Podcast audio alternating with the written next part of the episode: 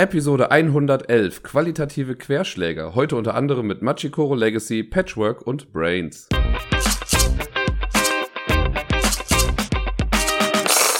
Hallo, herzlich willkommen und ein frohes neues Jahr. Ich hoffe, es geht euch allen gut. Ich hoffe, ihr habt alle einen guten Jahreswechsel überstanden und könnt nun guter Dinge in das Jahr 2020 starten. Ich weiß nicht, ob ich der Einzige bin, dem das aufgefallen ist, aber irgendwie habe ich das Gefühl, die meisten Leute sagen auch wirklich 2020 und nicht 2020. Frag mich nicht, warum das so ist. Vielleicht war es auch in den anderen Jahren so und ich habe es einfach nicht bewusst mitbekommen. Aber jetzt bei 2020, einfach weil sich das auch ein bisschen netter anhört, fällt mir das bewusst häufiger auf. Nun denn. Ich habe natürlich trotzdem auch über den Jahreswechsel ein bisschen was gespielt und daran möchte ich euch teilhaben lassen. Es war eine sehr spannende Top Ten Liste, die uns heute erwartet. Das habe ich beim letzten Mal ja schon, schon angekündigt, weil Q, war jetzt nicht ganz so einfach. Und äh, ja, im, im, und sonst so habe ich noch zwei, drei Dinge dann zu erzählen. Aber wir machen das Ganze mal wie immer ganz normal der Reihe nach und deswegen fange ich an mit den Spielen, die ich letzte Woche gespielt habe. Und den Anfang macht ein Spiel, über das ich jetzt noch gar nicht so viel erzählen kann, denn es handelt sich um Machikoro Legacy.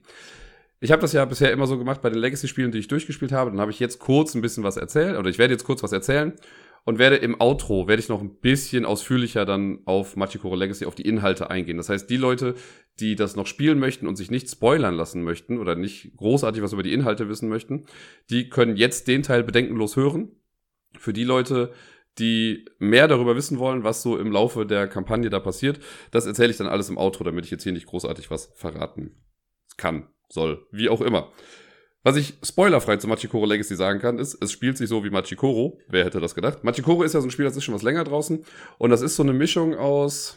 Also ich habe, für mich war es immer so eine Art Siedler von Katan extrem light. Also man hat so eine Kartenauslage, äh, und jede Karte hat so einen Würfelwert oben drauf. Und wenn man am Zug ist, würfelt man mit einem Würfel. Später auch manchmal mit zwei Würfeln. Ähm, und je nachdem, welche Zahl dann gewürfelt wird, aktivieren sich dann bestimmte Karten. Und es gibt verschiedene Kartenarten. Das heißt, es gibt Karten, die aktivieren sich nur in dem Zug, in dem ich auch selber würfle. Das sind die grünen Karten. Dann gibt's Karten, die aktivieren sich auch, wenn andere Spieler das würfeln. Das heißt, man ist auch immer so ein bisschen involviert, wenn die anderen dran sind. Und dann gibt's rote Karten, die aktivieren sich nur, wenn andere das würfeln, weil man dann von denen was klauen kann. Und dann mit den Karten sammelt man im Prinzip immer Geld. Und mit dem Geld kauft man sich neue Karten. Und es gibt in dem normalen Machikoro gibt's dann vier Großprojekte, die jeder vor sich liegen hat. Und wer zuerst alle vier gebaut hat, der hat dann gewonnen. Und man kann sich frei entscheiden, in welcher Reihenfolge man die baut. Die geben einem dann verschiedene Boni für den restlichen Verlauf des Spiels. Da gab es irgendwann noch eine Erweiterung damit dazu, die habe ich selber schon gar nicht mehr gespielt. Ich habe nur das Basisspiel. Ich finde das ganz nett. Es hat mich jetzt nie so krass vom Hocker gehauen, aber es ist wirklich ein netter Zeitvertreib. Also es macht Spaß, man kann das in einer halben Stunde spielen. Dafür ist es ganz gut. Deswegen fand ich das aber so lustig, als dann Machikoro Legacy rauskam. Ähm, und ich habe mal so ein bisschen in der Irgendwann habe ich mal ein Interview gehört mit äh, Rob Davio und den äh, Leuten von, ich glaube, Pandasaurus Games war das, die irgendwie meinten, sie wollten halt einfach unbedingt ein Machikoro Legacy haben und haben dann Rob Davio angerufen und gesagt, so, ey, wir würden das ganz gerne machen, kannst du uns da nicht irgendwie bei helfen? Und er meinte, nee, er sieht da irgendwie nix, äh, wie man aus Machikoro jetzt großartig ein Legacy-Spiel machen kann. dann haben sie irgendwie ein bisschen später nochmal angerufen und nochmal gefragt, so, bist du dir sicher, dass du da nichts hast? Und er meinte, nee, ich habe doch gesagt, ich habe nichts. Und irgendwann ist er dann aufgewacht nachts und dachte sich, ach Mist, ich habe doch was. Und dann hat er sie angerufen und meinte, okay, wir können es machen. Und da ist das jetzt draus entstanden. Also die Rahmendaten dazu, eine Machikoro Legacy, kommt in einer viel größeren Box daher. Also das normale Machikoro ist in so einer kleinen Box aller, so wie die Exit-Fälle von Cosmos. Und äh, jetzt die Box ist so eine Siedler-Size-Box. Ne, so ein großes Viereck. Da sind äh, so ähnlich, also wer Pandemic Legacy gespielt hat, so, der kennt das halt, da sind äh, Sachen drin, die man erst im Laufe der Partie dann aufmacht. Das heißt, man fängt mit einem Grundspiel an. Das kann ich auch sagen, das erste Spiel spielt sich im Prinzip wie noch normales Machikoro äh, fast schon Machikoro Light, könnte man sagen. Und dann kommen nach und nach halt immer Sachen dazu. Es sind genau zehn Partien, die man spielt. Jede Partie dauert circa, ich sag mal, zwischen 30 und 50 Minuten, je nachdem, was da halt so passiert. Also wir hatten noch Partien, die ein bisschen länger gedauert haben.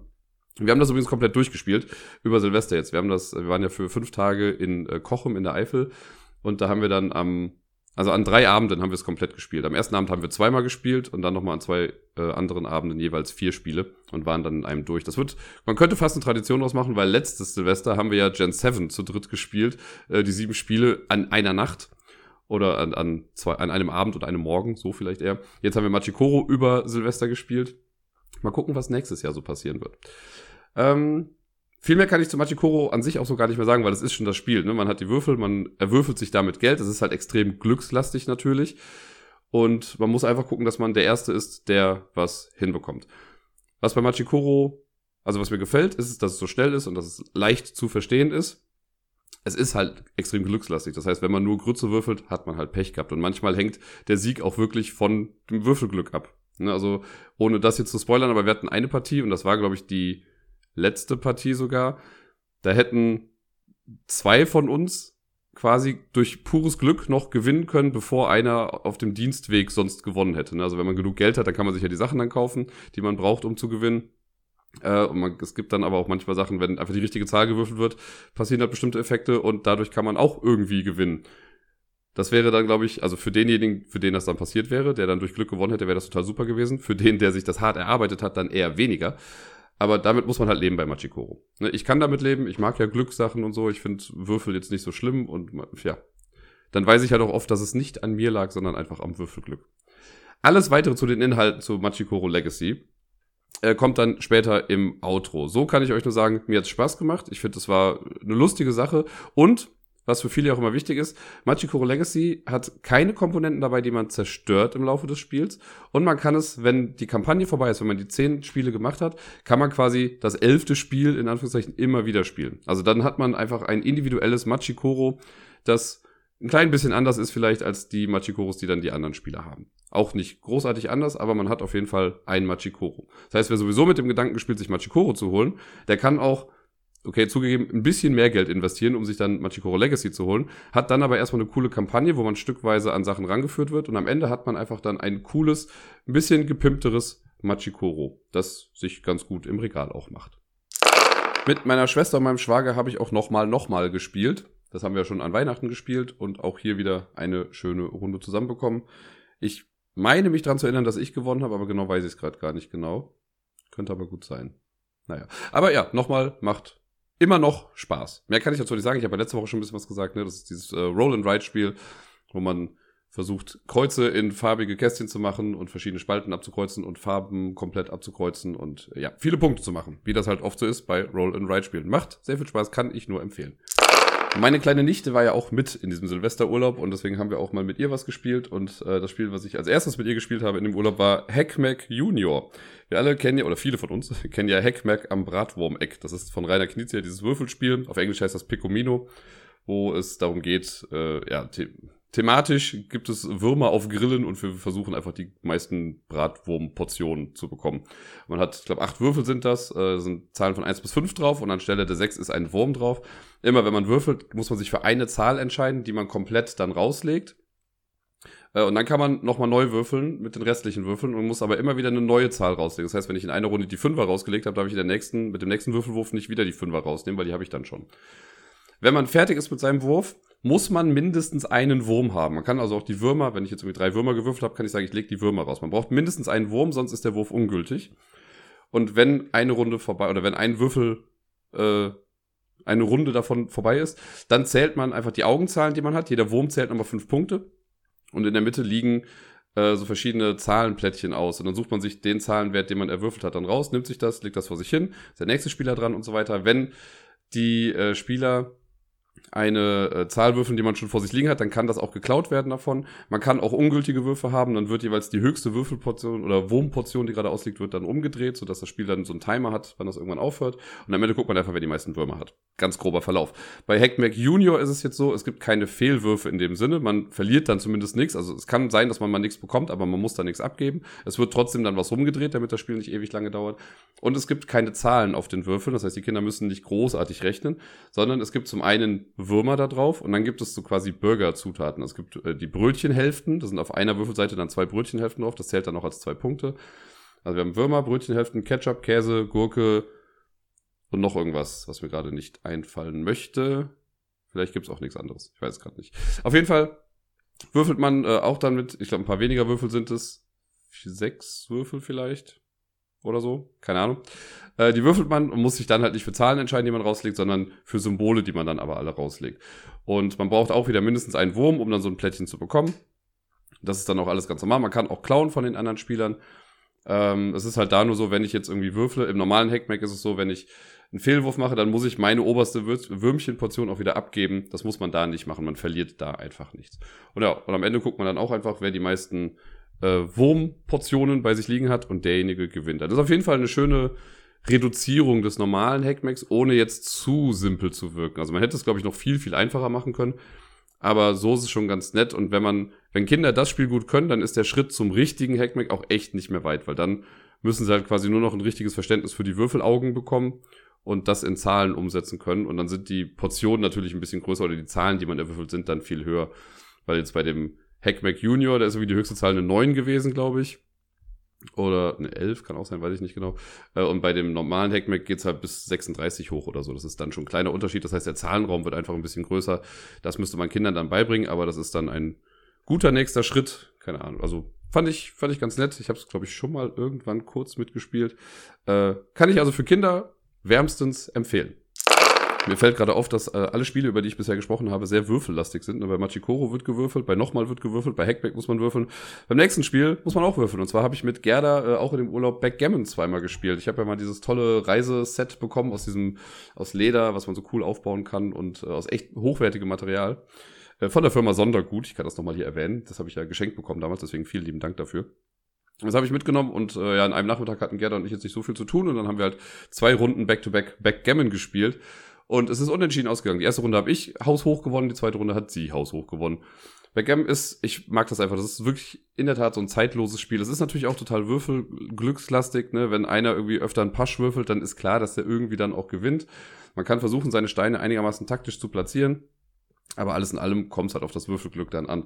Aber auch da, das Spiel dauert, keine Ahnung, zehn Minuten höchstens oder so, wenn man es halt schnell spielt. Und äh, bevor man sich dann irgendwie ärgert, dass man jetzt großartig verloren hat, spielt man am besten einfach direkt noch eine Runde und dann hat sich das dann auch erledigt. Ab jetzt gibt's keine Würfel mehr in den Spielen. Ich habe mit Gerda, äh, nachdem wir Backgammon gespielt haben, haben wir auch mal eine Runde Patchwork gespielt. Das haben wir eigentlich meiner Schwester und meinem Schwager zu Weihnachten geschenkt. Die haben das aber dann halt mitgenommen in den Urlaub und als dann irgendwie ein paar Leute, ich weiß gar nicht mehr, wo alle irgendwie waren, aber Gerda und ich waren dann irgendwann zu Hause und dann haben wir eben eine Runde, also zu Hause in dem Ferienhaus, und dann haben wir eine Runde Patchwork dann gespielt. Und mir ist dann bewusst geworden, ich glaube, seitdem ich diesen Podcast habe, und das ist ja jetzt schon quasi zweieinhalb Jahre oder fast zweieinhalb Jahre her, habe ich bestimmt immer mal wieder was über Patchwork gesagt, aber ich habe es, glaube ich, noch nicht hier besprochen, weil ich das nicht selber hier habe, äh, sondern höchstens äh, mit Gerda immer mal wieder so auf dem Handy spiele. Ich habe das da als App und wenn wir irgendwie im Zug sind oder so, dann spielen wir das öfter mal als Zeitvertreib. Aber ich selbst habe es nicht hier und ich habe es, glaube ich, auch seitdem nicht mehr gespielt. Das letzte Mal bevor ich das jetzt mit Gerda gespielt habe, habe ich das, glaube ich, mit David mal gespielt. Und das ist auch schon, das war, glaube ich, 2016 oder so, wenn mich da nicht alles täuscht. Was mich sehr wundert. Und jetzt, wo ich es nochmal real gespielt habe, würde ich es auch ganz gerne, glaube ich, haben, weil ich äh, mag das total gerne. Das ist wirklich eins der für mich besten Zwei-Personen-Spiele, die es so gibt. Das sage ich zwar bei vielen Zwei-Personen-Spielen, besonders bei Lost City auch immer ganz gerne. Aber Patchwork ist halt auch so schön, weil es auch so einen zeitlosen Charakter hat. Ne, dieses Zusammenpuzzeln und sowas, das ist nicht großartig an, artig, großartig an irgendein Thema gebunden es ist relativ abstrakt für das, was es ist, aber es hat klare, einfache Regeln und eine gute Würze, sage ich mal, dahinter, weil man ja immer gucken muss, wie man mit seinen Knöpfen haushält. Es ist total widerspielbar, weil die Auslage der, der Teile immer anders ist. Für die, die Patchwork noch nie gespielt haben, was macht man? Jeder Spieler, also es ist wirklich nur für zwei Personen, jeder Spieler hat so ein kleines Raster vor sich aus neun mal neun Feldern. In der Mitte ist so eine Punkte oder eine, eine Zeitleiste, könnte man sagen. Und um diese Zeitleiste rum in der Mitte wird ein Kreis aus Polyominoes gelegt, also eine so Tetris-Bauchklötze im Prinzip die, äh, da gibt's einen Haufen von, ich weiß nicht, wie viele das sind, aber in allen möglichen verschiedenen Farben und Formen. Da wird so ein Kreis rausgelegt, dann sucht man sich zu Beginn das einzige Stück, das nur aus zwei Quadraten quasi besteht, das ist das kleinste Stück. Daneben, also im Uhrzeigersinn danach, kommt dann so ein kleiner Holzpöppel, das ist dann der Start. Dann wird ein Startspieler, der, der zuletzt eine Stricknadel in der Hand hatte, der darf dann anfangen. Und wenn man dran ist, aber man startet mit fünf Knöpfen. Knöpfe sind so die Währung und die Siegpunkte in dem Spiel äh, wenn ich dran bin, gucke ich mir vom Purple ausgehend die nächsten drei Teile an und darf davon eins in meinen Teppich quasi verbauen oder in meine Patchwork-Decke da verbauen. Auf diesen Teilen drauf steht immer, wie viele Knöpfe die kostet und wie viel Zeit man dafür bezahlen muss. Also wie lange es dauert, dieses Stück dann quasi einzuweben oder einzusticken in seine Decke. Wenn man die Knöpfe dafür nicht hat, dann muss man äh, halt was anderes nehmen natürlich. Oder es kann auch sein, dass man gar nichts machen kann. Dann kann man passen und dann geht man mit seinem Zeitstein auf der Zeitleiste ein Feld nach vorne. Wenn man jetzt der an, wenn man anfängt, geht man einfach ein Feld nach vorne und für jedes Feld, das man nach vorne geht, kriegt man einen Knopf, in dem Fall beim Passen. Es ist immer der Spieler dran, der zurückliegt auf der Zeitleiste. Das heißt, sobald der erste Spieler seinen Zug gemacht hat, ist auf jeden Fall der andere Spieler dran. Und da diese äh, Flicken, die man so einbaut, unterschiedlich viel Zeit beanspruchen, kann es sein, dass einer irgendwie mal wirklich ein paar Felder nach vorne geht und dass da ein bisschen Luft dahinter ist. Das heißt, der, der dann dahinter dran ist, könnte auch mehrere kleine Teile dann einbauen, solange die Zeit dann passt. Wenn ich jetzt ganz weit hinten bin, irgendwie angenommen, es sind fünf Felder zwischen mir und dem äh, anderen Spieler und ich bin jetzt dran und kann aber nichts bauen, dann kann ich auch passen und dann gehe ich wirklich äh, so viele Felder nach vorne, bis ich wieder der Erste bin. Und für jedes Feld, das ich so überspringe, kriege ich eine, äh, einen Knopf gut geschrieben. Außerdem sind auf dieser Zeitleiste immer mal so kleine Knöpfe zwischen Feldern drin und das triggert das Einkommen. Die Flicken, die man äh, einsetzt in seinem Web-Dingsbums, die haben nämlich nicht nur die Kosten und die Zeit drauf, sondern auf manchen sind auch Knöpfe drauf. Und für jeden Knopf, den ich in meinem Teppich habe, kriege ich dann einen Knopf, wenn ich auf der Zeitleiste über einen Knopf gehe. Und so muss ich halt Knöpfe ausgeben, um Knöpfe zu bekommen im Prinzip. Immer mal wieder sind auch so kleine Einerflicken auf der Zeitleiste, weil es ist, da man ja so zusammenpuzzelt, kann es sein, dass man sich so ein paar Lücken irgendwie äh, einpuzzelt, was man eigentlich vermeiden möchte, aber manchmal ist das schwierig. Und die Einerflicken sind dann sehr wertvoll, weil man, damit, weil man damit wirklich dann Löcher stopfen kann. Und das äh, ist sehr hilfreich, deswegen muss man da auch nochmal gucken, dass man vielleicht einen, also einen Flicken nimmt aus der Auslage, der einem jetzt nicht so hundertprozentig passt, aber bei dem reicht die Zeit aus, um über diesen Einerflicken zu kommen, um den dann einzusetzen. Das macht man dann so lange, bis alle beiden Spieler mit ihrem Zeitstein in der Mitte angekommen sind von dieser Zeitleiste, also am Ende der Zeitleiste angekommen sind. Dann gibt es auch noch einmal zum Schluss das Einkommen. Und dann wird gezählt, jeder Knopf, den man hat, gibt dann einen Siegpunkt. Und jedes noch freie Feld, das ich jetzt in meinem Flickenteppich da habe, zählt minus zwei Punkte. Wer dann die meisten Punkte hat, hat gewonnen. Es gibt noch einen Bonuspunktewert, und zwar der Spieler, der es in seinem 9x9 Raster zuerst schafft, ein 7x7 Raster komplett ohne Löcher voll zu bauen, der bekommt dann nochmal sieben Punkte extra. Das ist eine kleine Scheibe, die kriegt man dann. Und das war's im Prinzip. Super schönes Spiel. Man muss ein kleines bisschen räumliches Vorstellungsvermögen haben, oder es hilft auf jeden Fall, das zu haben. Man darf sich auch immer mal die Teile rausnehmen und irgendwie gucken, ob die passen. Äh, aber wenn man sich dann erstmal für was entschieden hat und das hingelegt hat, dann muss es auch liegen bleiben. Und wenn dann irgendwie einem auffällt, oh Mist, den Teil kriege ich ja gar nicht mehr voll, dann hat man eben Pech gehabt. Es ist, äh, das ist ja damals entstanden, als äh, Uwe Rosenberg, der ja mittlerweile eine ganze Menge solcher Spiele gemacht hat, der hat lange Zeit ja an ein Fest für Odin gearbeitet. In der da gibt's ja auch so eine Art Puzzle-Mechanismus ja, auf diesen Inselbrettern und so und das, was man da vor sich liegen hat. Und daraus entstanden ist dann die Idee zu Patchwork, weil er meinte, ach, das ist eigentlich so cool, da kann man auch ein reduzierteres Spiel draus machen und so kam es dann raus. Das ist jetzt die grobe gefährliches Halbwissen Aussage, die ich da zu Patchwork habe, aber ich meine, das mal so überliefert bekommen zu haben, dass es so war. Mittlerweile gibt es ja auch noch Patchwork Express, das ist das Ganze ein kleines bisschen runtergebrochen mit größeren Teilen, was entweder für Kinder oder ältere Menschen ganz gut sein soll. Habe ich selber noch nicht gespielt, aber so wie ich es mitbekommen habe, ist es vom Spielprinzip genau das gleiche. Und es gibt ja noch Patchwork Doodle. Das hatte ich ja schon mal hier im, äh, im Podcast besprochen. Das ist das Roll and Write oder Flip and Write Ding von Patchwork, was ich ja alles in allem doch ein bisschen zu einfach fand, weil ich irgendwie nie so großartig die Herausforderung gesehen habe, das, äh, das Blatt nicht komplett voll zu bemalen. Aber that's just me.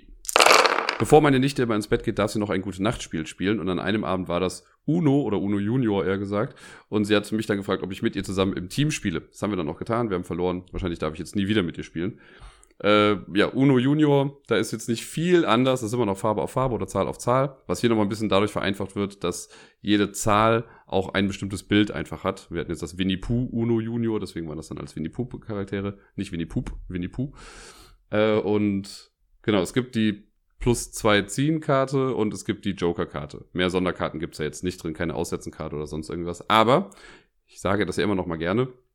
Bei Uno ist es ja nun mal so, dass die zwei Ziehen-Karte nicht chainbar ist, also nicht, äh, dass die nicht verlängert werden kann. Das machen ja viele bei Mau Mau oder sowas auch, ne, wenn man eine 7 spielt, also bei uns war das immer eine 7. Wenn ich eine 7 spiele, dass der nächste nochmal eine 7 drauf spielen kann und dann muss der Spieler danach vier Karten ziehen. Das machen ja viele auch bei Uno, aber geht ja gar nicht bei Uno, weil bei Uno heißt nämlich die Karte nicht nur, du musst zwei ziehen, sondern du musst zwei ziehen und aussetzen. Das heißt, dann ist der nächste Spieler dran und so. Das äh, ist eine wichtige Information, die sich viele Leute, äh, also denen sagt man das und dann sagen sie, nee, ist aber falsch. Und dann kann man denen auch zeigen, ja, was steht doch in den Regeln drin. Das ist denen dann egal. Die spielen dann lieber mit den Hausregeln, das ist so dieser Monopoly-Faktor. Aber ganz offiziell ist das Zweiziehen und Aussetzen. Und damit bin ich beim letzten Spiel in Anführungszeichen der letzten Woche. Äh, ich sage Spiel in Anführungszeichen, weil es ist eigentlich eine Art Puzzle. Und zwar handelt es sich um Brains, das knifflige Legespiel oder so Legepuzzle heißt das, glaube ich, von Rainer Knizia. Der hat das bei, wo war das jetzt? Bei Pegasus war das genau rausgebracht ich hatte das mal als App und meine Schwester hat sich das, äh, glaube ich, irgendwann mal geholt, hatte das jetzt auch mit, dann so als Zeitvertreib noch mit in dem Urlaub und ich habe mich da ein bisschen dran gesetzt und bin dann irgendwie an in zwei, drei Sessions bis zur Karte, ich glaube 25 oder so gekommen, wenn mich nicht alles täuscht. Und das ist eigentlich echt ganz cool gemacht. Das ist eine nette kleine Spielerei. Es fängt sehr, sehr einfach an und äh, ja, nimmt dann halt ein bisschen an Fahrt auf. Die äh, Prämisse dieses ganzen Dings ist, man, es gibt halt Auftragskarten. Das sind so etwas größere ja, Papierkarten. Da sind Vorgaben drauf, wie viele kleine Teile man benutzt. Und es gibt sieben, ich sag mal so Carcassonne-Plättchen drauf, auf denen verschiedene Wege drauf sind. Oder so ein bisschen wie bei Zuro oder Metro. Halt so Sachen, die sich so ineinander verschnörkeln. Jede Seite dieses Vierecks hat immer zwei Wege dran und das in verschiedensten Ausführungen. Und die Auftragskarte gibt dann halt vor, welche Wege oder welche Seiten miteinander verbunden werden müssen oder wo was dran vorbeigehen muss. Es gibt ein Plättchen, da ist so eine Pagode drauf oder es gibt eine mit so einem Yin-Yang-Zeichen drauf. Äh, es gibt Holzbrücken, manchmal gibt es dann die Vorgabe, okay, der Weg, der hier startet, muss über drei Holzbrücken gehen. Dann gibt es irgendwie auch Vorgaben wie der Weg, der hier startet, muss über zwei Plättchen insgesamt gehen. Und das muss man alles beachten. Und aus diesen sieben Plättchen, die man dann hat, muss man sich dann selber raussuchen, was die richtigen sind, die dann die Aufgabe erfüllen können. Und wenn man es gemacht hat, dann geht man einfach zur nächsten Aufgabe. Und das ist am Anfang, wie gesagt, da braucht man da irgendwie nur ein oder zwei Plättchen für und das hat man dann relativ schnell raus. Ich habe jetzt bei den größeren Dingern, da war es dann schon so, wo man dann vier, ich glaube vier war das höchste, was ich brauchte oder fünf vielleicht auch, das weiß ich gerade gar nicht genau. Ähm, und da ist dann schon sehr, sehr schwierig, weil dann heißt, okay, der Weg muss mit dem Weg verbunden sein, der muss über drei Felder gehen, der braucht zwei Brücken, der muss an der Pagode vorbeigehen und noch irgendwie was. Und dann ist, sitzt man wirklich da und versucht dann jedes Plättchen irgendwie mal an jede Stelle zu legen. So, okay, nee, das kann aber nicht sein und das geht auch nicht. Und dann muss das ja dahin. ist immer schon einfach, wenn es so Plättchen gibt, wie mit, wenn man weiß, dass die Pagode involviert ist, weil dann hat man schon mal ein Plättchen safe und weiß, dass das auf jeden Fall mit dabei sein muss, genauso wie das Yin-Yang-Zeichen. Aber wenn man dann sowas hat, wie ich glaube, eins der letzten, die ich gemacht hatte, war dann, da waren vier Wege, wo jeweils stand, muss über zwei Brücken gehen. Es gibt insgesamt aber nur fünf Brücken in dem Spiel. Das heißt, die müssen sich dann doppeln. Das heißt, ein Weg, der mit zwei Brücken quasi anfängt, muss dann wieder in einem anderen Weg enden, der halt auch zwei Brücken braucht, damit das irgendwie funktioniert. Hat mir auf jeden Fall sehr viel Spaß gemacht, war ein cooler Zeitvertreib. Ich glaube, da gibt es mittlerweile auch noch was anderes von. Und es gab irgendwie dieses Brains Family, wo man quasi kooperativ puzzeln kann. Das habe ich mir aber noch nicht genauer angeguckt. Aber so für nebenbei, wenn ich das jetzt hier hätte, würde ich das mit Sicherheit immer mal wieder machen. Der einzige Nachteil ist halt nur, wenn ich damit durch bin, bin ich damit durch und dann hat sich das halt auch erledigt. Tja, damit wären wir bei der Top 10 Liste für heute und ich bin stolz wie sonst was, dass ich wirklich sagen kann, es ist eine Top 10 Liste, weil ich habe ja in der P-Folge, glaube ich, auch schon gesagt, dass ich es wahrscheinlich schwierig finden werde, 10 Spiele zu finden mit dem Anfangsbuchstaben Q.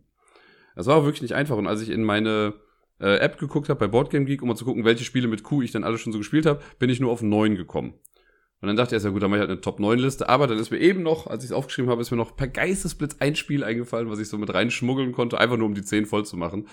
Auch wenn es ein bisschen sinnlos ist. Aber es ist mit dabei. Ich kann auch leider zu zweieinhalb Spielen gar nicht mehr allzu viel sagen, weil es schon ein bisschen was her ist und ich nur noch grob weiß irgendwie, was es war. Ähm, Deswegen sind sie auch eher weiter hinten angesiedelt in der ganzen Geschichte. Aber gut, ich habe jetzt 10 zusammenbekommen. Ich lasse euch mal dran teilhaben, was es denn so auf die Liste geschafft hat. Auf dem zehnten Platz der Top 10 Spiele mit Q, und das ist das Spiel, was mir noch spontan eingefallen ist, Quartett. Ich habe als Kind unfassbar viel Quartett gespielt. Äh, und musste das auch noch, als ich noch in der Schule gearbeitet habe, halt relativ häufig mit den Kindern spielen, weil die es halt total geliebt haben. Das ist halt, glaube ich, einfach so dieses Konkurrenzdenken und dieses total glückliche, ja, ich suche irgendwas aus und dann sage ich Hubraum 3000, keine Ahnung, und der nächste sagt dann auch was und dann kriegt man halt die Karten. Und man möchte halt alle Karten bekommen. Und wenn man alle Karten hat, hat man gewonnen. Es gibt verschiedenste Arten von Quartetts. Ich habe hab Autoquartetts gespielt, ich habe Dinosaurier-Quartetts gespielt, ich habe Filmquartetts gespielt, ich habe mal das Minderheitenquartett gespielt. Ganz, ganz viele. Das Geschlechtskrankheiten-Quartett habe ich auch schon mal. Da gibt es wirklich eine ganze Menge. Ich glaube, für jeden ist irgendwie was dabei, wenn man so ein Quartett mal spielen will. Und ich würde fast mal behaupten, dass wahrscheinlich, also die These würde ich jetzt in den Raum stellen, dass jeder in seinem Leben schon mal irgendwie mindestens ein Quartett gespielt hat. Verbessert mich, wenn ich da falsch liege. Aber gut, das wäre jetzt Platz 10, einfach weil es auch ein bisschen nostalgische Kindheitserinnerung ist. Auf dem neunten Platz habe ich Kango mit Q. Kango habe ich mal vor ich weiß gar nicht mehr genau, wann das war. Ich glaube, das war noch nicht mal auf der Spielemesse, wo ich es gespielt habe, sondern auf der RPC in Köln, also die Roleplay Convention. Äh, die gibt's ja jetzt so in der Form gar nicht mehr, aber ich hatte vor zwei, drei Jahren habe ich mal eine Freikarte dafür bekommen oder zwei Freikarten und bin dann mit Deni da hingegangen. Äh, und da gab's auch so eine kleine Spielecke irgendwie bei Pegasus und noch so ein bisschen verteilt. Und da gab's auch Kango. Und das haben wir dann gespielt. Und Kango ist im Prinzip ein, ich glaube, drei gewinnt.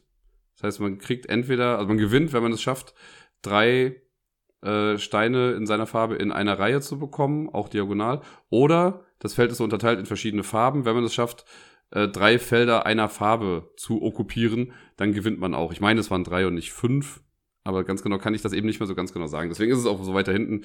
Das ist halt so ein ja, normales 3 gewinnt, 4 gewinnt, 5 gewinnt, ohne jetzt super viel Anspruch. Wobei, das muss ich ja sagen, es gibt später nochmal ein Spiel, das auch in diese Kategorie fallen würde, aber mit einem ganz netten Twist. Da komme ich dann äh, gleich aber nochmal zu. Auf dem achten Platz habe ich Quinto. Quinto ist ein Würfelspiel, ein Roll and Write quasi, was nach Quicks erschienen ist. Und wahrscheinlich haben sie sich gedacht, ach, wenn die Leute Quicks schon so cool fanden, Spoiler, das kommt vielleicht später auch noch in der Liste, dann machen wir doch einfach noch ein Spiel, das mit QW anfängt und irgendwie so ähnlich klingt und auch Würfel hat und wo man auch was eintragen muss und es hat das gleiche Format. Sieht aber dann doch irgendwie ganz anders aus. Und das habe ich einmal, glaube ich, auf der Spielemesse gespielt. Da hat man so drei Reihen, es gibt drei Würfel, die würfelt man dann und muss dann halt in verschiedene Formen was eintragen ich fand, also ein paar Leute haben gesagt, sie finden es ganz nett, irgendwie so, aber ich hab, es ist halt für mich in keinster Weise irgendwie an Quicks rangekommen, deswegen ist es auch äh, weiter hinten. Auf dem siebten Platz, ebenfalls ein Spiel, das ich nur einmal gespielt habe, leider, äh, und zwar Quarriors. Quarriors ist ein Dice Building-Game im Prinzip. Man äh, erstellt sich so ein bisschen seinen Würfelpool, da kann man so verschiedene Sets irgendwie draus machen und äh, ja, man würfelt mit Sachen, kriegt dadurch dann Ressourcen oder Geld oder wie auch immer und kann sich dadurch dann neue Würfel für sein Set holen, kann die dann auch wieder würfeln. Und mit den Würfeln kann man auch Angriffe würfeln gegen die anderen Spieler und versucht die dann halt so ein bisschen kaputt zu hauen. Und wer zuletzt dann noch steht, der gewinnt dann, soweit ich weiß. Das hat der Matthias mal mitgebracht, der hatte das. Und daraus, also auch wenn ich das jetzt nur einmal gespielt habe und das jetzt nur so semi-mäßig im Gedächtnis geblieben ist, ist daraus auf jeden Fall das entstanden, dass äh, Matthias und ich danach eine ganze Menge Dice Masters gespielt haben und uns da ja dann noch so ein bisschen mehr mit eingefuchst haben, was wir auch schon lange nicht mehr gemacht haben. Wahrscheinlich liegt es daran, dass ich dauernd auf die Nase kriege, wenn wir spielen. Aber das ist auf jeden Fall das gleiche System. Also aus Quarriors ist Dice Masters entstanden und Dice Masters war auf jeden Fall auch ein großer Erfolg für die Firma, die es rausgebracht hat. Ich will jetzt gerade sagen, WizKids. Könnte sein, dass sie WizKids ist, aber ich weiß gerade nicht mehr ganz genau. Äh, ja, Quarriors war es auf jeden Fall. Dann habe ich auf der 6 Quirkle. Quirkle ist ein Legespiel, wo die Zahl 6 sehr wichtig ist. Es gibt sechs verschiedene Farben, es gibt sechs verschiedene Symbole und man hat so sechs Steine vor sich liegen, verdeckt, so aller Scrabble quasi auf so einem kleinen Board und die kann man dann so aufstellen, weil die so dickere Holzsteine sind. Und wenn ich am Zug bin, dann muss ich halt Steine äh, an eine bestehende Auslage anlegen. Und es gibt immer die, die Regel, dass in einer Reihe, also aneinander liegende Steine dürfen entweder nur das gleiche Symbol haben, aber da müssen die Farben unterschiedlich sein, oder die Farbe muss gleich sein, da müssen die Symbole aber unterschiedlich sein. Das heißt, höchstens äh, sechs Steine können immer in einer Reihe liegen. Wenn ich den sechsten Stein irgendwo hinlege, dann habe ich da einen Quirkel und kriege dafür irgendwie nochmal extra Punkte. Und das macht man so lange, bis alle Steine weg sind und dann zählt man auf seine Punkte zusammen. Ist ein ganz nettes Spiel. Ich hatte eine lange Zeit hier die Reiseversion davon in so einem kleinen Travel Bag, was irgendwie ganz nett war, aber wir haben das nie gespielt. Ich habe dann ja irgendwann mal, als dieser Azul-Hype losging, habe ich dann aus meinem Quirkel ein Mini-Azul gemacht, einfach damit ich es auch hier habe. Und wenn das mal irgendjemand spielen möchte oder so, weil ich wusste, dass Gerda das ja ganz mag, ähm, dann kann man das damit dann immerhin spielen, ohne dass ich mir jetzt das richtige Azul kaufen müsste. naja. Äh, auf dem fünften Platz. Das ist es das neueste Spiel. Ich würde fast sagen, es ist das neueste Spiel auf der äh, Liste hier. Letztes Jahr auf der Messe erschien Queens, To Be or Not To Be. Das haben wir, ich glaube, das war eins der letzten Spiele, die wir gespielt haben. Und ich war dezent auch ein bisschen durch. Aber es hat irgendwie doch Spaß gemacht. Es gibt so eine Auslage, so aller, was wie bei Cottage Garden zum Beispiel, wo in der Mitte verschiedene Polyominos liegen. Äh, da geht so eine Figur dann rundherum und wenn ich dran bin, kann ich mir in der Spalte, in der dieser Arbeiter steht, kann ich mir dann äh, so einen Stein rausnehmen und das baue ich dann bei mir irgendwie an und man versucht dann ähm, gleichfarbige Blumengruppen irgendwie aneinander zu packen und Bienen auch irgendwo reinzusetzen. Ich krieg's echt nicht mehr so ganz zusammen, aber man hat, äh, auf jeden Fall musste man so ein bisschen vor sich hin puzzeln und es war aber relativ simple Puz Puzzlei, Puzzlerei. Deutsch, hallo. Ähm, und damit hat man dann Punkte gemacht auf jeden Fall. Am Ende wurde dann zusammengerechnet, wer was jetzt wie für Punkte gemacht hat. Hat mir auf jeden Fall ganz gut gefallen. Es war dann zu dem Zeitpunkt, als wir da waren, war es ausverkauft. Und ich habe mir überlegt, das wäre noch so ein Spiel, was ich mir, glaube ich, noch nachträglich von der Messe holen würde, weil ich das einfach ganz schön fand. Und ich glaube, das ist auch so, eine, so ein zeitloses Design, was man immer mal wieder spielen kann. Und das ist einfach, ja, wird nicht alt. Das Thema Bienen war ja letztes Jahr so ein bisschen vorherrschend auf der Messe. Es gab ja dann doch irgendwie fünf, sechs, sieben, acht Spiele, die irgendwas mit Bienen zu tun hatten. Ich frage mich, woher das dann immer kommt. Aber das war so auf jeden Fall eins, was mir davon im Gedächtnis geblieben ist. Auf dem vierten Platz habe ich das Spiel, was auch so eine Art 5 Gewinnt-Mechanismus hat. Und zwar äh, Kinke. Ich weiß nicht ganz genau, ob es wirklich so ausspricht. Quinke, Kinke, wie auch immer. Äh, das habe ich mit dem Robert mal gespielt. Das gab's vor zwei Jahren, glaube ich, auf der Messe bei Mind Fitness Games oder Mind Clash Games. Die, die auf jeden Fall auch Hack, äh, Hacktrick und sowas gemacht haben. Das ist, äh, ja, man hat so kleine Plättchen oder größere Plättchen eher, wo so vier Einbuchtungen immer drin sind, wo kleine Rucksäcke rein können. Und es geht thematisch darum, dass man so eine Fallschirmspringen-Kombination macht. Und man möchte halt fünf in einer Reihe haben. Jetzt sind ja auf einem Plättchen immer nur zwei, äh, also vier Dinger drauf. Und dann gab's, ich komme nicht mehr ganz drauf, wie jetzt die Regeln da waren, aber im Prinzip, wenn ich dran bin, kann ich entweder äh, einen Rucksack irgendwo draufsetzen und das dann versetzen oder ich lege ein neues Plättchen irgendwo dran und setze dann einen Rucksack dann da drauf. Und ja, dadurch, dass man diese Dinge halt vertauschen kann, ergeben sich dann halt ganz neue Möglichkeiten, weil ich halt dann irgendwie zwei in einer Reihe mache und das dann könnte ich ja theoretisch dann so hinlegen, wenn ich schon drei irgendwo habe, dass ich die dann zusammenpacke und dann habe ich auf einmal gewonnen. Ich war ganz okay gut in dem Spiel, würde ich mal fast behaupten. Ich glaube, von allen Partien, die ich mit Robert gespielt habe, habe ich auch alle gewonnen, sodass er das Spiel dann irgendwann nicht mehr mochte. Aber ja, so, das liegt mir irgendwie ganz gerne. Das hat mich so ein bisschen erinnert an Pentago, falls ihr das noch kennt. Das ist auch so ein, ich glaube, es war auch fünf gewinnt. Und da gab es so ein zwei 3x3 Raster, meine ich, oder 4x4. Und die konnte man aber dann immer noch drehen. Also man hat eine Kugel gesetzt und konnte dann ein so ein Ding dann nochmal um 90 Grad verstellen. Und da musste man auch fünf in einer Reihe bekommen. Und das habe ich damals auf der Arbeit mit einem Jungen echt bis zum Abwinken gespielt. Wir wurden da echt gut drin im Laufe der Zeit.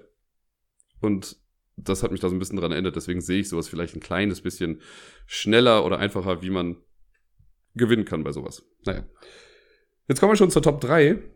Und äh, der dritte Platz ist Quarto. Quarto ist auch ein sehr abstraktes Spiel, was ich mit Deni in der, ich glaube bei Board Game Arena war es. Da haben wir das kennengelernt. Oder was Yukata? Nee, ich glaube es war Board Game Arena, also online haben wir das gespielt.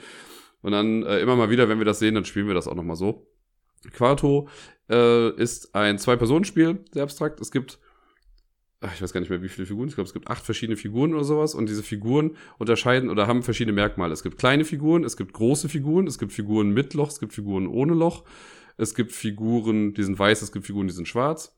Und es gibt äh, vier verschiedene Formen, glaube ich, insgesamt. Nee, zwei verschiedene Formen, genau. Es gibt runde und es gibt eckige. Alle diese Kom äh, Kombinationen gibt es. Und also jeweils einmal. Und wenn ich am Zug bin, muss ich, also das heißt, wenn ich am Zug bin, aber der Startspieler, sucht sich dann ein Teil aus und gibt es dann dem anderen Spieler und der muss das dann platzieren. Und wenn er das gemacht hat, sucht er dann ein Teil aus, was der nächste Spieler dann platzieren muss. Und man versucht halt, oder man gewinnt, wenn man, oder man verliert, wenn man vier in einer Reihe hat. Ich weiß gar nicht. Nee, man gewinnt, glaube ich, wenn man vier in einer Reihe hat, äh, die irgendwie ein gleiches Merkmal haben. Also viermal Loch oder viermal rund, viermal groß, viermal weiß, wie auch immer. Wenn man das in einer Reihe hat, dann hat man irgendwie gewonnen. Und das haben wir echt sehr häufig gespielt. Das ist halt sehr gemein, weil das Problem dabei ist, oder das ist das Problem, weil das Coole ist, wenn ich verliere, war es meine Schuld. In, in den meisten Fällen, weil ich habe dem Gegner ja das Teil gegeben, mit dem er dann gewinnen kann. Das fand ich echt gut und also darauf stehe ich echt total. Ich wüsste, dass Gerda das Spiel hassen würde, weil sie so abstrakte Sachen nicht so gerne mag. Aber mit Deni konnte ich das echt immer äh, sehr gut spielen. Auf dem zweiten Platz habe ich Quicks eben schon mal kurz erwähnt, das phänomenal gute Würfelspiel, was jetzt schon so ein Dauerbrenner ist. Ich würde fast sagen, das ist ein moderner Klassiker. Hat, äh, kann sowas wie Kniffel auf jeden Fall auch voll ablösen. Ne, man hat, es gibt, für die, die es nicht kennen, ist das auch so ein Roll-and-Ride-Game wieder. Es gibt sechs Würfel, zwei weiße und dann einen blauen, einen grünen, einen roten und einen gelben Würfel. Genau, und die werden erstmal alle gewürfelt. Der aktive Spieler würfelt die. Und dann dürfen alle Spieler dürfen dann die Summe, die von den beiden weißen Würfeln gewürfelt wird, dürfen die bei sich dann abstre äh, abstreichen auf der Leiste. Und die Blätter sind relativ einfach. Das sind vier Zahlenleisten in den, in den vier Farben, die es da gibt auch. Die oberen zwei, ich glaube, das sind dann Rot und Gelb, die sind aufsteigend, also bei zwei angefangen bis zur zwölf. Und Grün und Blau sind von zwölf bis zu zwei dann runter. So, und die Regel ist halt, wenn ich jetzt zum Beispiel die 10 in Rot ankreuze, darf ich die Zahlen davor, also die 11 und 12, nicht mehr ankreuzen. Also ich kann nur immer nach rechts gehen mit den Sachen. Äh, und so guckt man halt, dass man die richtigen Sachen würfelt. Wie gesagt, die weißen Würfel können beide, äh, können alle Spieler ankreuzen. Der aktive Spieler darf dann danach noch einen farbigen Würfel mit noch einem weißen Würfel kombinieren und das dann noch zusätzlich abstreichen. Das heißt, als aktiver Spieler hat man immer noch quasi die Möglichkeit, zwei Kreuze dann zu machen.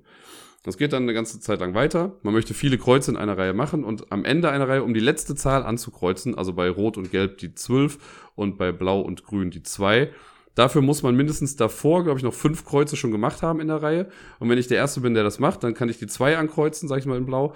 Und dann noch so ein Bonusschloss dahinter, was für mich dann nochmal ein Kreuz in der Sache ist. Und dann ist die Reihe aber auch geschlossen. Dann kommt der blaue Würfel dann raus und die anderen können nichts mehr in Blau ankreuzen.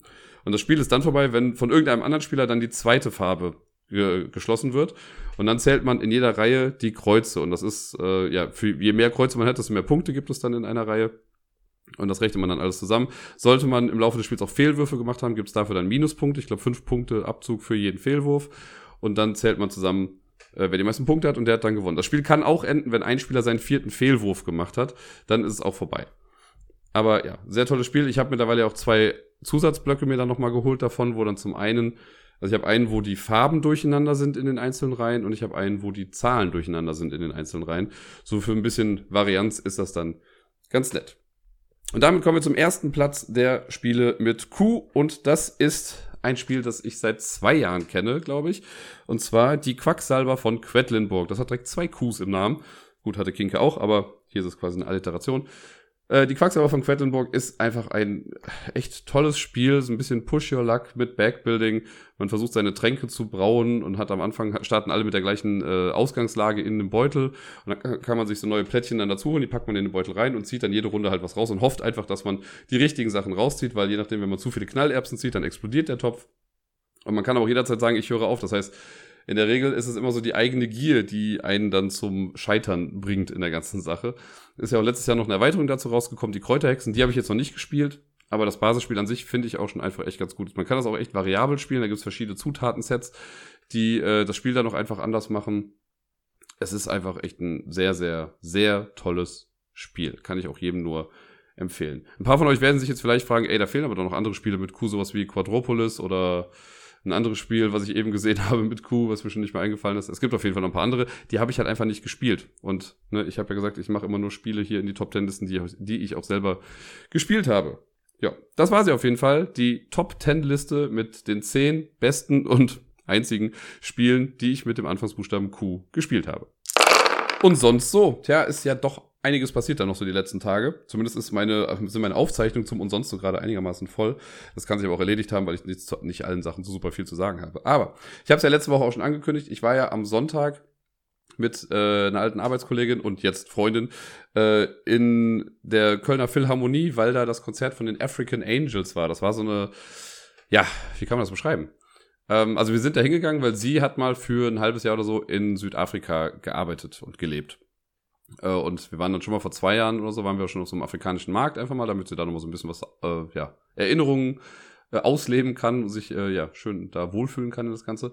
Und jetzt gab es halt dieses African Angels Konzert und wir dachten, wir gehen dann einfach mal dahin. Könnte ja ganz nett sein. War auch echt ganz nett. Ich war zum ersten Mal in der Kölner Philharmonie, ist mir dann eingefallen, was verwunderlich ist, weil ich dachte, ich wäre schon mal da gewesen, aber als ich dann da war, habe ich gedacht, ich kann mich hier an nichts erinnern auf jeden Fall. Ist ja im Prinzip einfach ein Indoor-Amphitheater. Und dieses Konzert war echt cool. Also, das war ein relativ kleiner Chor. Ich glaube, 17 Leute waren das, neun Männer, acht Frauen. Und die haben äh, alles Mögliche gesungen. Die haben so ein paar afrikanische Sachen gesungen, aber auch Oh Happy Day haben sie gesungen, Freude schöner Götterfunke haben sie gesungen. Das war dann mal was Jazziges, mal was was Popmäßiges. Es war, es gab Opernsachen, es gab Gospel, Chor, Gedöns-Sachen. Also echt ganz cool. Die hatten auf jeden Fall eine Menge Spaß da und das mag ich ja bei so Chören, wenn da so ein bisschen Bewegung drin ist und die nicht einfach nur so stocksteif irgendwie dastehen. Und das ja, hat man den angemerkt. Die hatten auf jeden Fall Spaß an der Sache. Es waren nicht alle Sänger gleich gut. Es gab auch welche, wo ich dachte, eh, dem hätte man vielleicht kein Solo geben sollen. Aber alles in allem waren wir gut unterhalten. Es, äh, ja, war ein cooler Abend. Danach waren wir dann noch kurz auf dem, äh, auf dem letzten, einem der letzten Weihnachtsmärkte oder Wintermärkte, äh, der da direkt um die Ecke war. Haben den Abend dann noch quasi so ausklingen lassen. Das hat Spaß gemacht. Das war echt ganz gut. Und außerdem ist es immer schön, mit der Freundin äh, ein bisschen Zeit zu verbringen. Davor waren wir auch noch was essen. Da habe ich sie immer so ein bisschen geupdatet über all das, was in dem letzten halben Jahr so bei mir passiert ist, was ja dann doch einiges war. Ja, genau, das war aber dann der Sonntag. Und dann ist es am Montag, sind wir dann ja losgefahren zu äh, nach Kochen in den quasi Familien-Silvesterurlaub. Haben dann morgens, also Gerd hat morgens das Auto abgeholt, dann sind wir noch einkaufen gefahren und sind dann irgendwie, ich glaube, um 1 Uhr oder so losgefahren Richtung Kochen. So ein kleiner Ort an der Mosel, äh, nichts Großartiges. Und ja, das war auch so ein bisschen, also, hm. Internet hatte ich da nicht. Also so Internetempfang gab es höchstens Edge und das auch nur bedingt. Äh, und dann dachte ich mir, ach komm, jetzt wenn wir da eine Woche sind, dann hole ich mir doch einfach da mal in diesem Romport Park, so heißt das. Da kann man sich auch so einen Internetzugang für das Haus dann quasi holen. Aber kann, also im heutigen Zeitalter ist das echt nicht mehr zeitgemäß gewesen. Ich habe jetzt für vier Tage Internet nur für mein Handy, also es ist dann immer nur für ein Gerät, äh, habe ich 10,40 Euro quasi bezahlt. Das ist schon echt krass. Und dann war es noch echt schlechtes Internet, was immer wieder abgekackt ist und stellenweise auch einfach nicht ging. So dass ich dann manchmal über den Hotspot meines Schwagers dann irgendwie ins Internet gegangen bin, weil der hatte ganz guten Empfang. ja, das war das mit dem Internet. Ich meine, ich kann zwar auch einigermaßen ohne Internet überleben, aber wenn man halt hier und da mit Menschen schreiben oder telefonieren möchte, ist das dann ein bisschen schwierig. Selbst das normale Telefonieren hat hier und da nicht geklappt, einfach weil die Verbindung dann abgebrochen ist. Das war nicht so cool. Aber gut, ansonsten hatten wir äh, echt einen entspannten Urlaub irgendwie. Also ich war ab dem 1.1. war ich so ein bisschen angeschlagen, ich hatte so ein bisschen Halsschmerzen und vielleicht hört man es auch, meine Nase ist auch mal wieder so ein kleines bisschen zu. Ähm, nichts, was mich jetzt großartig beunruhigen würde oder so. Es ist, äh, ja, ich bin ich schnarche nachts so vielleicht ein bisschen, wurde mir überliefert. Ähm, ja, wir haben dann am Montag sind wir erstmal angekommen, da haben wir jetzt noch nicht so viel gemacht. Dann an dem, da sind wir nur ein bisschen rumgegangen, um uns das mal anzugucken. An dem Dienstag sind wir dann, das war ja dann schon der 31. genau, da waren wir dann erst in der Coast Disco, weil diese Rumport die haben so ein Maskottchen, den Kos, einen Hasen, Kos Konein. Und der, äh, der macht dann so eine Disco, wo dann ein bisschen getanzt wird und die Kinder können dann nachtanzen. Ja, sehr lustige Veranstaltung, wenn man sich das anguckt und nicht mitmachen muss. Ich war zweimal mit da, beim zweiten Mal musste ich dann leider auch ein bisschen mittanzen. Aber äh, was macht man nicht alles für die Kinder? Ja, wir waren dann, also Silvester war dann relativ entspannt. Wir haben äh, Raclette gemacht, sehr lecker, sehr viel, sehr, sehr viel war das. Ähm, und ja, dann sind wir dann um Mitternacht waren wir dann draußen, haben ein bisschen äh, den Sachen zugeguckt und auch selbst ein bisschen was wenig verschossen, weil das Problem war, wir hatten eigentlich gar nicht so viel. Ne? Mein Schwager hat einen so eine so eine Batterie irgendwie, die jetzt auch nicht wirklich viel Müll verbreitet, was ist einfach so ein Kasten, den stellt man hin, macht ein bisschen was und dann kann man das halt so dann wegnehmen. Äh, wir wollten aber für meine Nichte dann noch so Knallteufel holen, weil sie die ganz gerne mag. Und die einzige Möglichkeit, um an so Knallteufel zu kommen, war, sich halt so ein großes Paket zu holen, wo dann auch noch Raketen und sowas mit drin waren. Jetzt hatten wir die halt schon mal, also, naja. Äh, ich persönlich brauche das eigentlich nicht. Ich brauche jetzt nicht großartig selber Feuerwerk irgendwie in die Luft zu schießen. Aber wenn es da war, naja, wir haben dann noch, weil wir auch Wunderkerzen hatten, haben wir dann so Langzeitbelichtungsfotos gemacht. Da ist meine Schwester dann irgendwie drauf gekommen. Äh, und dann haben wir so ein paar Sachen dann versucht. Das haben die auch noch zwei Tage später dann nochmal abends gemacht. Haben so ein paar mehr Fotos noch gemacht und sind jetzt richtige Profis da drin geworden. Ich habe einfach nur ein Foto gemacht mit 2020. Das habe ich auch bei Twitter gepostet. Ich sag schon wieder 2020. Äh, und ich habe einmal versucht, Ablagestapel zu schreiben. Es ist halt nicht so einfach, wenn du eine Kerze hast, oder eine Wunderkerze hast, die nur 35 Sekunden brennt, dann sich ja die Fotografin auch erstmal bereit machen muss dafür und du dann schnell das schreiben musst und auch gucken musst, dass du nicht zu weit nach rechts läufst, äh, damit das, ja, so, sonst bist du aus dem Bild irgendwie raus. Deswegen, das Beste, was ich hinbekommen habe, war ein Ablagestapel oder Ablagestapel. Also man sieht noch so den einen Strich, den ich runtergemacht habe, aber das L war leider nicht mehr so ganz vollständig da, weil die Wunderkerze dann ausgegangen ist. Äh, macht aber schon Spaß, die Sachen da zu machen. Ja, dann sind wir am 1.1., da war nämlich noch echt schönes Wetter da in Kochem. Da sind wir dann in Kochem City reingefahren und da gab es nämlich so eine alte Reichsburg, die wir uns dann angeguckt haben, haben so eine Führung da drin gemacht und die war echt ganz nett. Also es war, wir haben irgendwie von den, was, was hat sie gesagt, 50 Räume gibt's da irgendwie. Wir haben, glaube ich, 5, 6, 7, 8 Räume davon gesehen. Er hat immer ein bisschen was zu erzählen, nette Anekdoten. Also wenn man da mal ist, an der Mosel in Kochem, kann man sich die Burg echt mal angucken. Die fand ich echt schön.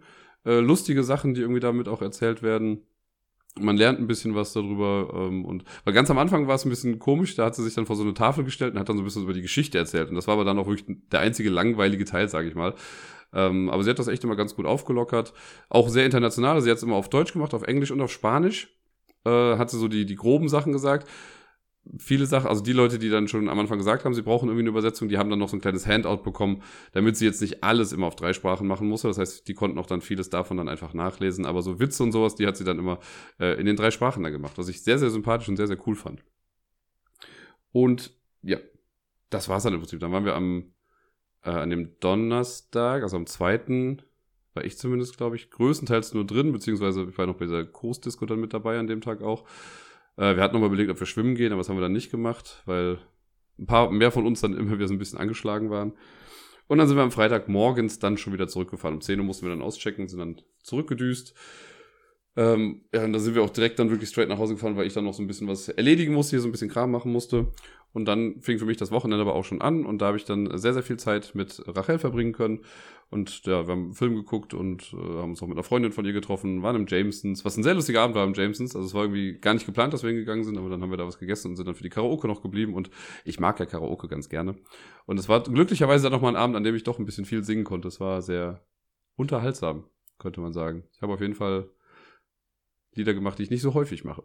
Aber ja, spaßige Sache das. Und ja, James ist für mich ja eh immer eine, eine sichere Hausnummer. Ich mag das ja ganz gerne. Und alle Beteiligten hatten, glaube ich, auch relativ viel Spaß.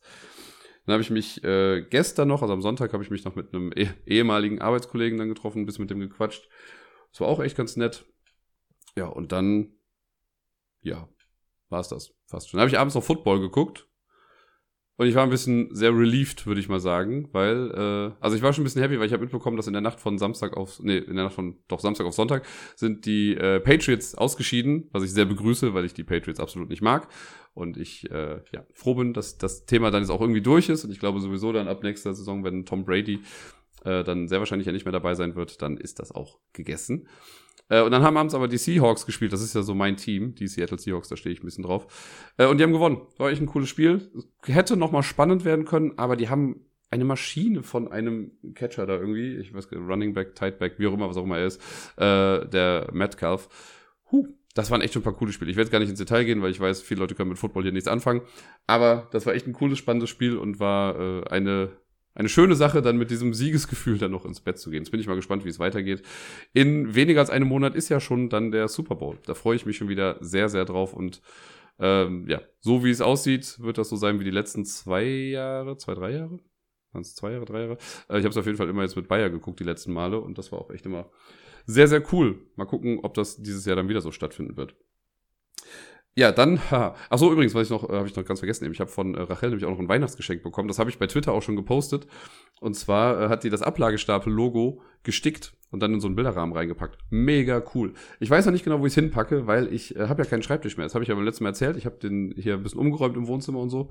Und deswegen habe ich jetzt nicht so die zentrale Stelle, wo ich meinen Kram hinstellen kann. Aber irgendwie werde ich schon was finden, vielleicht, pff, ja, keine Ahnung, auf irgendeinen Schrank oder sonst wohin wird es dann irgendwie mal kommen. Dann habe ich jetzt ja schon zwei Dinge. Ich habe ja von meiner Schwester letztes Jahr zum Geburtstag äh, das Ablagestapel-Logo in so ein Buch eingearbeitet bekommen. Das ist jetzt schwer zu beschreiben, aber wenn ihr es kennt, wenn man so Bücher so ein bisschen aufklappt und hinstellt, dann hat man ja quasi die Seiten, die dann so ein bisschen auffächern. Und da kann man halt durch Falten oder Schneiden, kann man ja so reliefmäßig dann noch Sachen reinmachen. Das macht meine Schwester echt ganz gerne und sehr gut. Und das hat sie mir zum Geburtstag geschenkt. Das war schon echt ganz cool. Das steht jetzt hier auch dekorativ im Wohnzimmer. Und jetzt habe ich das nochmal äh, als, also mein Logo nochmal als Stickmuster-Ding bekommen. Voll cool. Das, ach, ich, da ist so viel Arbeit drin, dass die Leute sich immer so viel Arbeit damit machen. Ich weiß das sehr zu schätzen, habe mich da sehr drüber gefreut. Ja, mal gucken, wo ich es dann hin tue, auf jeden Fall.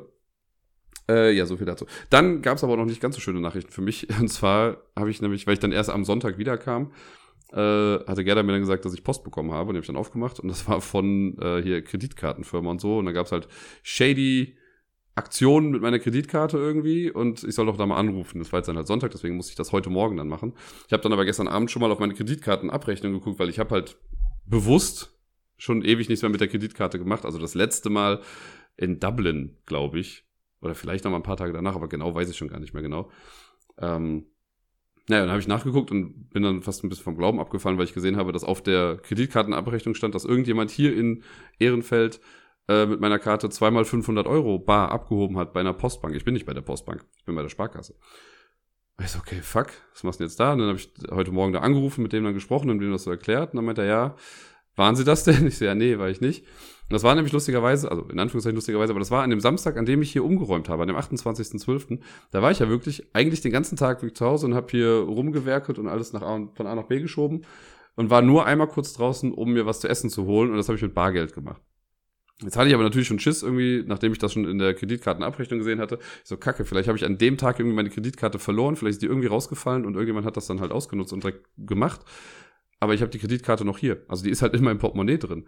Das heißt, irgendjemand muss die irgendwo irgendwie kopiert haben, ist irgendwie in die Sachen dran gekommen. Und was mich am meisten fuchst, hat er auch meine PIN-Nummer gehabt. Und die habe ich halt nirgendwo stehen. Also das, das verstehe ich halt absolut nicht, wie das irgendwie passieren konnte. Das muss halt irgendwelche komischen Kameratricks oder vielleicht hat das irgendjemand irgendwo gesehen, wie ich die Nummer eingegeben habe.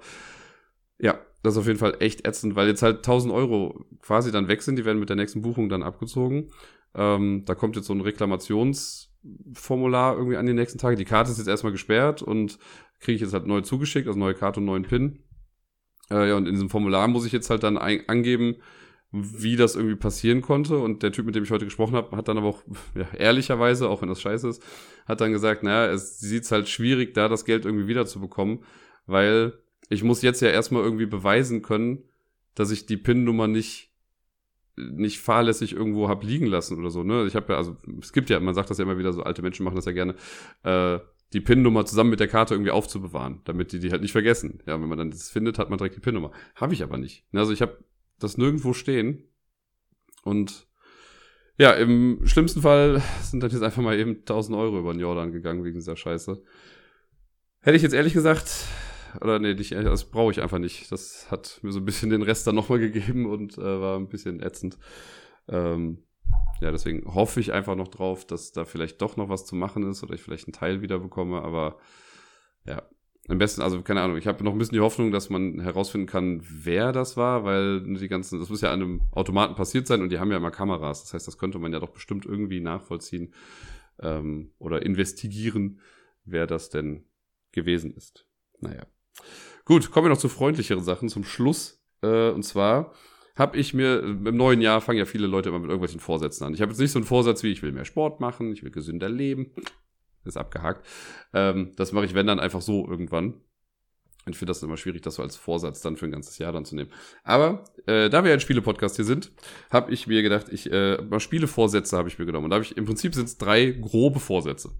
Zum einen habe ich mir den Vorsatz genommen, dieses Jahr zehn Spiele zu spielen, die ich bisher noch nicht gespielt habe. Das klingt jetzt erstmal nicht so schwierig, weil es werden ja bestimmt viele neue Spiele rauskommen dieses Jahr, die ich dann noch nicht gespielt habe. Aber ich meine, Spiele, die es schon gibt, stellenweise auch länger gibt, die ich einfach noch nicht gespielt habe, aus den diversesten Gründen, äh, diversesten Gründen. In den meisten Fällen sind das die Gründe, der Hype war mir zu groß und ich wollte es einfach nicht spielen.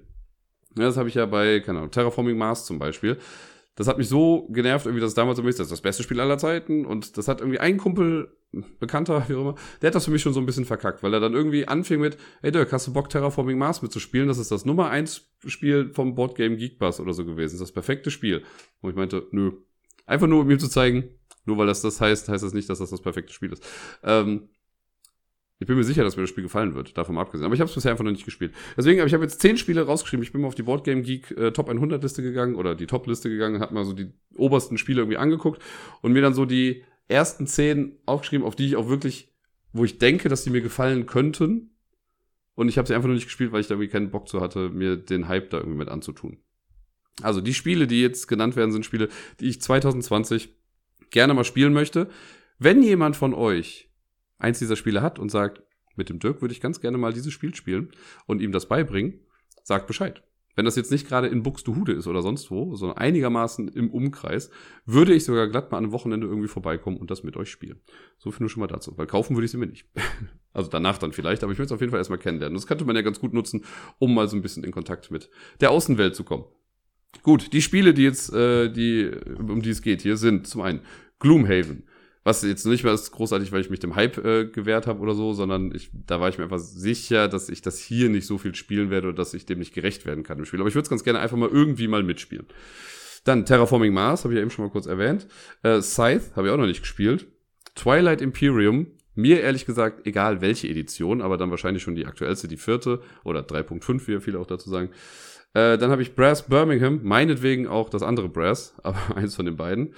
Ähm, Star Wars Rebellion habe ich noch nicht gespielt. Ich glaube, das würde mir sogar auch echt gut gefallen, aber irgendwie, das ist einfach nur an mir vorbeigegangen. Dann habe ich äh, Great Western Trail auch noch nicht gespielt. Äh, Viticulture, das Weinspiel habe ich nicht gespielt. Mage Knight, The Board Game, da wüsste ich sogar, dass ich mit Wookie spielen kann, weil der das hat. Müsste ich mal fragen. Äh, und äh, last but not least habe ich noch Food Chain Magnet. Das äh, ja so ein Spiel ist, was irgendwie komplett ohne Glückssachen auskommt oder so. Und ja, das hat mich immer so ein bisschen gereizt, aber irgendwie hat es nicht gereicht, um es dann zu spielen. Aber das würde ich ganz gerne mal spielen. Und das sind die zehn Spiele, die ich gerne mal spielen würde. Also, wie gesagt, wenn das jemand hat oder so, sagt Bescheid. Das kriegen wir bestimmt irgendwie hin, dass ich das mal mit äh, einem von euch spielen kann. Dann abgesehen von diesen Spielevorsätzen, dass ich mal meinen Horizont erweitern möchte und auch Spiele spielen möchte, vor denen ich mich bisher geweigert habe, habe ich noch eigentlich jedes Jahr so eine Art äh, diese 10x10 Challenge, dass man halt 10 Spiele sagt und die dann jeweils 10 mal spielt. Ich weiß noch nicht ganz genau, ob ich das einfach nebenher laufen lasse und dann am Ende gucke, ob es nicht passt. Also ich habe jetzt 2020, nee, 2019 habe ich nur einen äh, H-Index von neun gehabt. Das heißt, ich habe neun Spiele jeweils neunmal gespielt, also stellenweise auch 50 Mal, aber ähm, oder 40 Mal. Aber es gab nur neun Spiele, die ich neunmal oder mehr gespielt habe. Und das versuche ich halt jetzt äh, auf zehn Spiele dann zu kommen. Da gibt es verschiedene Approaches, wie man das machen kann. Man kann entweder sagen, äh, man guckt einfach, was man so spielt und schaut am Ende, ob man das geschafft hat. Oder man legt direkt fest, welche Spiele das sein sollen. Also ich könnte mir jetzt auch zehn Spiele aus den Fingern saugen und sagen, okay, die zehn Spiele, die werde ich dieses Jahr zehnmal spielen. Auch möglich. Weiß ich noch nicht ganz genau, wie ich es mache. Vielleicht lege ich das sogar fest und dann habe ich so einen Ansatz, also kann ich mal wieder ein bisschen mehr Pandemie spielen, weil das wird dann auf jeden Fall mit auf die Liste kommen. Ähm, und ich glaube, ich würde dann für mich nur noch die Regel darauf setzen, dass Solo-Partien nicht zählen. Weil sonst könnte ich auch Palm Island und Marquis und Black Sonata oder so draufschreiben und dann würde ich relativ schnell auf die zehn Spiele dann kommen.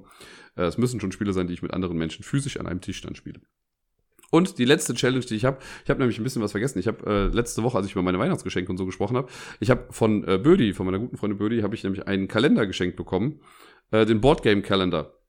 Und der ist ganz cool, da ist immer so wochenweise halt die Wochen dann drauf, immer mit irgendeinem Brettspielbild oben drüber. Und unten auf jeder Seite ist so eine kleine Challenge. Also irgendeine kleine Aufgabe, die man in der Woche dann erledigen muss. Und da versuche ich dann so viele wie möglich mal äh, abzuhaken. In der jeweiligen Woche dann auch.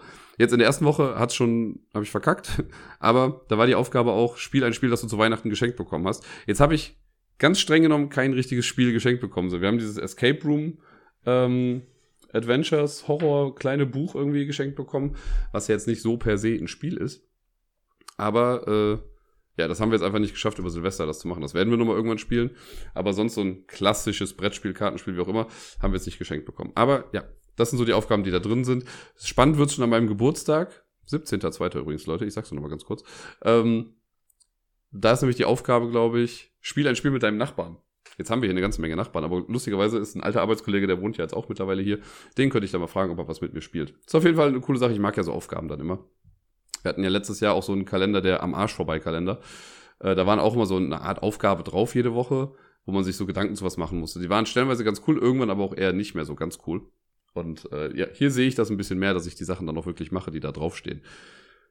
Ja. Und das war's, glaube ich. Mehr habe ich jetzt großartig nicht. Äh, heute mache ich auch nicht mehr so viel. Ich werde jetzt äh, die Folge noch fertig hochladen und alles fertig machen. Und dann geht's heute Abend eigentlich nur noch zum Quiz. Ich werde es nicht moderieren, ich werde daran teilnehmen. Freue mich auch schon sehr, wieder die Jungs zu sehen. War jetzt auch ein bisschen, also letzte Woche war ja nicht. Davor habe ich ja das Quiz moderiert und da war Isle of Lamp auch nur sehr rudimentär vertreten. Ähm, das ist schon wieder drei Wochen her, dass wir die alle so gesehen haben. Und da freue ich mich schon drauf, auch wenn heute nicht alle kommen. Aber macht nichts. Ich äh, mag die Atmosphäre einfach sehr gerne. Und dann nächste Woche moderiere ich dann schon wieder. Ende Januar moderiere ich auch nochmal und im Februar dann auch nochmal. Und ja, da passiert eine ganze Menge, glaube ich, noch dann demnächst. Ja, ich wünsche euch allen eine schöne Woche. Ich hoffe, für die Leute, die jetzt dann wieder arbeiten müssen, ist es erträglich genug. Äh, und ihr kommt wieder gut rein nach den Feiertagen. Nochmal an alle ein frohes neues Jahr. Vielen Dank, dass ihr weiterhin dran bleibt. Vielen Dank für die Kommentare, die ihr auf der Homepage schreibt oder die E-Mails, die ihr mir schreibt. Ich habe auch ein bisschen Feedback jetzt bekommen zu der Patreon-Sache und so. Das ist eigentlich sehr bekräftigend gewesen. Dafür vielen lieben Dank, dass äh, ihr euch da die Zeit nehmt und auch zu antworten. Ich weiß, ich weiß. Einer meiner Vorsätze, das kann ich auch sagen, einer meiner Vorsätze ist, dass ich direkter auf eure E-Mails antworte, damit sich das nicht so anhäuft. Ähm, ich gelobige Besserung. Äh, aber ja, das soll es erstmal jetzt für heute gewesen sein. Beziehungsweise jetzt nach dem Outro-Song werde ich ja noch mal ein bisschen was über Machikoro Legacy erzählen. Das habe ich ja am Anfang versprochen sozusagen. Das mache ich dann noch. Es wird aber auch nicht ewig lange dauern. Ähm, das ist jetzt nicht so was wie bei Pandemic Legacy Season 2 oder so, wo ich ewig lang irgendwie drüber sprechen kann.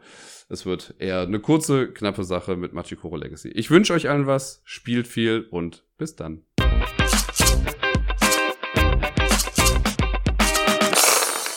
Ja, wie eben angekündigt, geht's dann jetzt los mit der etwas detailreicheren Besprechung zu Machikoro Legacy. Das heißt nochmal der Warnhinweis für die Leute, die Machikoro Legacy noch spielen wollen und sich nicht spoilern lassen möchten über das, was in den Boxen drin ist oder was irgendwie nach und nach äh, an Regeln irgendwie vielleicht auch mal geändert wird.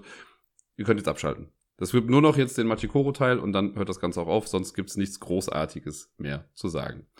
Für alle, die jetzt noch dranbleiben, herzlich willkommen zur Machikoro Legacy Exposed. Also, ich habe ja schon ein bisschen was gesagt. Ne? Das Grundprinzip bleibt das ganze Spiel über gleich. Das heißt, man hat immer diese Würfel, die man dann würfelt und guckt dann, was passiert, kriegt dann Geld dadurch oder manchmal auch andere Effekte und legt dann los. Das Spiel fängt sehr simpel an. Wer das normale Machikoro Legacy kennt, ich habe ja eben schon gesagt, es gibt ja verschiedene Karten. Es gibt ja die grünen und blauen Karten, durch die man einfach Geld bekommt. Entweder wenn man es selber würfelt oder auch wenn andere das würfeln. Dann gibt es die roten Karten, die sich nur aktivieren, wenn andere das würfeln, weil man denen dann was klaut. Und es gibt noch lila Karten im normalen Spiel. Da ähm, kriegt man auch was von den anderen Spielern, aber wenn man das selber dann würfelt. Machikoro Legacy fängt als Machikoro Legacy, äh, Machikoro Light an, weil es gibt nur blaue und grüne Karten am Anfang. Das ist irgendwie halt die Zahlen von 1 bis 12 natürlich. Und man hat, äh, der Grundaufbau ist immer so, dass man drei Großprojekte vor sich liegen hat. Die haben alle Spieler gleich. Die sind immer, also die ersten sind mit A, B und C tituliert. Die muss man auch in der Reihenfolge dann äh, vor sich hinlegen, weil es ist so, Das Großprojekt, das immer ganz links liegt, kostet nur fünf äh, Münzen. Das zweite kostet 15, glaube ich, und das danach dann 25. Oder was, 15 und 25? Ich glaube 5, 15, 25 waren es. Und dann gibt es aber noch ein viertes Großprojekt, das ist ein Gemeinschaftsprojekt, heißt das. Das ist so eine extra Karte, die wird einfach mit in die Auslage gelegt, kostet auch nochmal was. Und um zu gewinnen, muss man seine drei Großprojekte gebaut haben und das Gemeinschaftsprojekt. Das heißt, im Prinzip ist es genau gleich wie bei Machikoro. Da war es ja auch so, dass, ähm, dass man vier Sachen halt bauen musste und wer das zuerst geschafft hat, der hat dann gewonnen. Es gibt so eine Story dahinter, da geht es halt darum, dass ja, Machikoro gibt es ein bisschen Wettstreit, bla bla bla. Es kommen immer mehr Leute dran und äh, direkt in der, ich glaube in der ersten Box, da wird dann was eingeführt, das sind so äh, Juwelen. Und man hat auch so, man, jeder Spieler hat so ein kleines Tableau irgendwie, wo man auch einen Städtenamen draufschreiben kann. Und dann kann man als spätere Aktion, also anfangs ist es nur so, man würfelt, holt sich sein Geld, das man hat, und dann kann man eine von drei Aktionen, glaube ich, machen. Man kann eine Karte kaufen aus der Mitte, man kann einem Großprojekt, eins seiner Großprojekte bauen oder am Gemeinschaftsprojekt mitbauen. Das sind die drei Sachen, die man anfangs machen kann. Dann kommen später die Juwelen hinzu und Juwelen bekommt man, äh, wenn man so Linien auf seinem Tableau quasi ausmalt und so Dreiecke dann vervollständigt, dann kann man so Juwelensticker da reinstecken und kriegt dann Juwelen. Und Juwelen heißen, gibt, geben einfach einem einen Reroll. Das heißt, wenn ich was würfel und ich finde es total blöd, kann ich einen Juwel ausgeben und darf nochmal neu würfeln. Ähm, also ab dem ersten Spiel, also im ersten Spiel kann man sich noch entscheiden, wenn man den Hochofen gebaut hat, äh, ob man mit einem oder zwei Würfeln würfelt. Man muss aber dann auch immer die Summe des, äh, der beiden Würfel dann natürlich nehmen als Ergebnis. Ab dem zweiten Spiel kann man sich das sowieso immer aussuchen, ob man mit einem oder mit zwei Würfeln würfelt. Äh, es gibt dann auch immer so neue Regelkarten oder Übersichtskarten, die das dann nochmal klar machen. Und was ein bisschen anders ist als bei Pandemic Legacy zum Beispiel oder bei anderen ähnlichen Spielen, wo war das dann noch bei Queensdale, Charterstone, bei allen ist das eigentlich so. Da ist ja oft so, dass die Regeln äh, erst so ein bisschen leerer sind und dann so nach und nach Sachen reingeklebt werden. Das ist hier nicht, hier kommen einfach nach und nach Regelkarten dann noch mit dazu, die man einfach in so einen Regelstapel auslegen soll, und dann kann man da immer nochmal nachgucken. Das fand ich ein bisschen schade eigentlich, weil das irgendwann unübersichtlich wird, weil es gibt dann halt, ne, also es gibt zehn Partien und in jeder Partie, fast in jeder Partie gibt es eine neue Regelkarte, wenn nicht sogar zwei, drei. Das heißt, am Ende hat man so einen Stapel mit 20 Regelkarten. Und wenn man jetzt was Bestimmtes sucht, muss man halt erstmal alle Karten durchgehen und sich das nochmal angucken. Das hätte ich schöner gefunden, wenn sie das irgendwie in die Regeln integriert hätten, sodass man die dann da reinkleben kann oder so. Oder freirubbeln kann oder was auch immer. Ähm, ja, dann ab der zweiten, dritten Partie kommt dann so ein extra Würfel noch mit ins Spiel. Das ist der Besucherwürfel. Und der hat anfangs gibt's dann nur die Schildkröte. Später kommen dann aber noch der Yokai und die Prinzessin hinzu. Äh, und das ist eigentlich ganz nett gemacht. Da gibt's auch so kleine Figürchen mit dabei. Und die Schildkröte, die hat so einen coolen Effekt, äh, die startet immer bei dem Spieler, der bisher am wenigsten gewonnen hat. Und wenn es dann Gleichstand gibt, der, der der jüngste Spieler von denen ist. Er startet dann auf einer der Karten. Äh, und wenn die Schildkröte gewürfelt wird, dann muss man sich auch angucken, welche Zahlen gewürfelt wurde. Und dann geht die Schildkröte so viele Karten in der eigenen Stadt von links nach rechts weiter, äh, wie halt gewürfelt wurde. Sollte sie dann meine Stadt verlassen, geht sie zum Spieler auf der nächsten Seite und macht da dann weiter. Und ähm, immer auf der Karte, auf der sie landet, dann kriegt der Besitzer dieser Karte so viele Münzen, wie die Karte gekostet hat. Und das ist ganz cool. Und später gibt es dann auch Karten, die sich dann auf die Schildkröte beziehen. Das heißt, wenn dann eine 4 gewürfelt wird, kriegt man so viele Münzen, wie die aktuelle Karte, auf der die Schildkröte gerade steht. Der Yokai, der wandert durch die Auslage der Karten. Er startet immer auf so einer bestimmten Karte, auf dem Piratenschiff oder Schiffskutter. Und äh, wenn der gewürfelt wird und da geht er auch halt so viele Stapel weiter, wie gerade angegeben sind von den Würfelaugen. Und wenn er auf einem doppelseitigen Stapel landet, dann wird er rumgedreht und alle anderen Spieler, die oder alle Spieler, die eine Karte von diesem Stapel haben, müssen ihre jeweilige Karte davon auch umdrehen. Jetzt fragt ihr euch, hä, wie um, also doppelseitige Karten? Äh, bei dem Legacy-Ding ist es so, dass nach und nach immer mal wieder Karten rauskommen, also eigentlich am Ende jeder Partie, mit, ähm, das ist dann eine Karte, die zwei Seiten hat. Und immer der Gewinner einer Partie darf entscheiden, welche die aktive Seite ist, beziehungsweise mit welcher Seite gestartet wird. Da kommt dann so ein X oben in die Ecke und das ist halt so ein bisschen der Individualisierungsfaktor der Sache. Ähm, dann kann man halt gucken, wenn man jetzt ein Spiel möchte, wo nie rote Seiten oben sind oder so, kann man halt immer die andere Seite jeweils nehmen. Und das legt man dann halt damit in die Auslage. Und wenn der Yokai darauf landet, wird der Stapel aber halt rumgedreht. Und dann müssen alle anderen auch das dann so rumdrehen bei sich. Kann also halt so ein bisschen Varianz dann mit reinbringen, das Ganze. Später im Spiel, es geht, geht dann thematisch so ein bisschen darum, dass der Yokai gezähmt werden soll. Äh, und dann will er quasi Wiedergutmachung leisten und dann geht er auch über die Auslage. Und immer wenn er auf einer Karte landet, bekommen alle Spieler so, also für jede, jede Kopie der Karte des Stapels, auf dem der gerade steht, eine Münze. Sehr kompliziert ausgedrückt, aber man kriegt halt Geld durch den. Verzeihung. Genau, das, äh, dann kann man sich später nach der Kampagne davon sich entscheiden, mit welcher Regelvariante davon man spielen möchte. Entweder mit der Rumdrehgeschichte oder mit der Geldsache. Die letzte ist dann die Prinzessin, Kitsune oder so. Die, die Mondprinzessin ist das, die wandert auch durch die Auslage. Und immer wenn sie auf einer Karte landet, ist diese Karte umsonst. Das ist eigentlich im Prinzip schon alles. Also auch ein ganz äh, netter Effekt. Genau. Und dann eine Sache, die sonst noch mit reinkommt, ich glaube, das ist dann schon so die größte, letzte Änderung zum Spielprinzip. Das ist dann die Expeditionsleiste. Das kannte ich halt noch gar nicht. Kann sein, dass es das in irgendeiner Erweiterung gibt von Machikoro, aber für mich war das komplett neu. Äh, das ist ein bisschen Push-Your-Luck-mäßig. Da gibt es eine Leiste, die fängt bei drei, glaube ich, an, geht bis zur elf. Äh, und jeder Spieler bekommt dann zusätzlich als Spielfigur noch so ein kleines Schiff. Und man kann als Aktion kann man auch sagen, dass man das Schiff bewegen möchte. Dann hat man die Wahl zwischen Re äh, Rädeln, Rudern oder Segeln. Rudern heißt einfach, man bezahlt für das nächste Feld, auf das man möchte, einfach das Geld. Wenn ich also auf Feld 3 möchte, zahle ich drei Münzen. Kann dann auch weiter rudern. Kann dann sagen, so jetzt zahle ich vier Münzen, jetzt zahle ich fünf Münzen und so weiter. Oder man segelt. Und wenn man segelt ist, dann hat man so einen zwölfseitigen Würfel. Den würfelt man und man muss einfach das nächste Feld genau erreichen oder halt da drüber würfeln. Und natürlich, das, das Dreierfeld, das ist eine relativ hohe Wahrscheinlichkeit, dass man das dann schafft mit dem ersten Wurf. Äh, aber je höher man geht, desto schwieriger wird es dann. Und wenn man beim Segeln dann einmal verkackt und das nicht mehr schafft, und man darf Juwelen benutzen, um das dann neu zu, äh, neu zu würfeln, dann fällt man wieder zurück auf das Feld, bei dem man angefangen hat. Das äh, hat Spaß gemacht, hat aber das Spiel auch sehr in die Länge gezogen, weil wenn dann ein Spieler gesagt hat, okay, er möchte jetzt segeln und hatte irgendwie gerade sieben Juwelen vor sich, dann konnte der halt auch erstmal eine ganze Zeit lang würfeln, wo man dagegen ja sonst irgendwie nur einmal mit den beiden Würfeln würfelt und dann ist gut. Deswegen haben die ersten paar Runden haben irgendwie jeweils 30, ein bisschen mehr als 30 Minuten vielleicht mal gedauert. Äh, aber dann, als wir das Segeln hatten, ich glaube, die erste Runde mit Segeln und auch die zweite, waren dann schon eher so 50 bis 60 Minuten lang.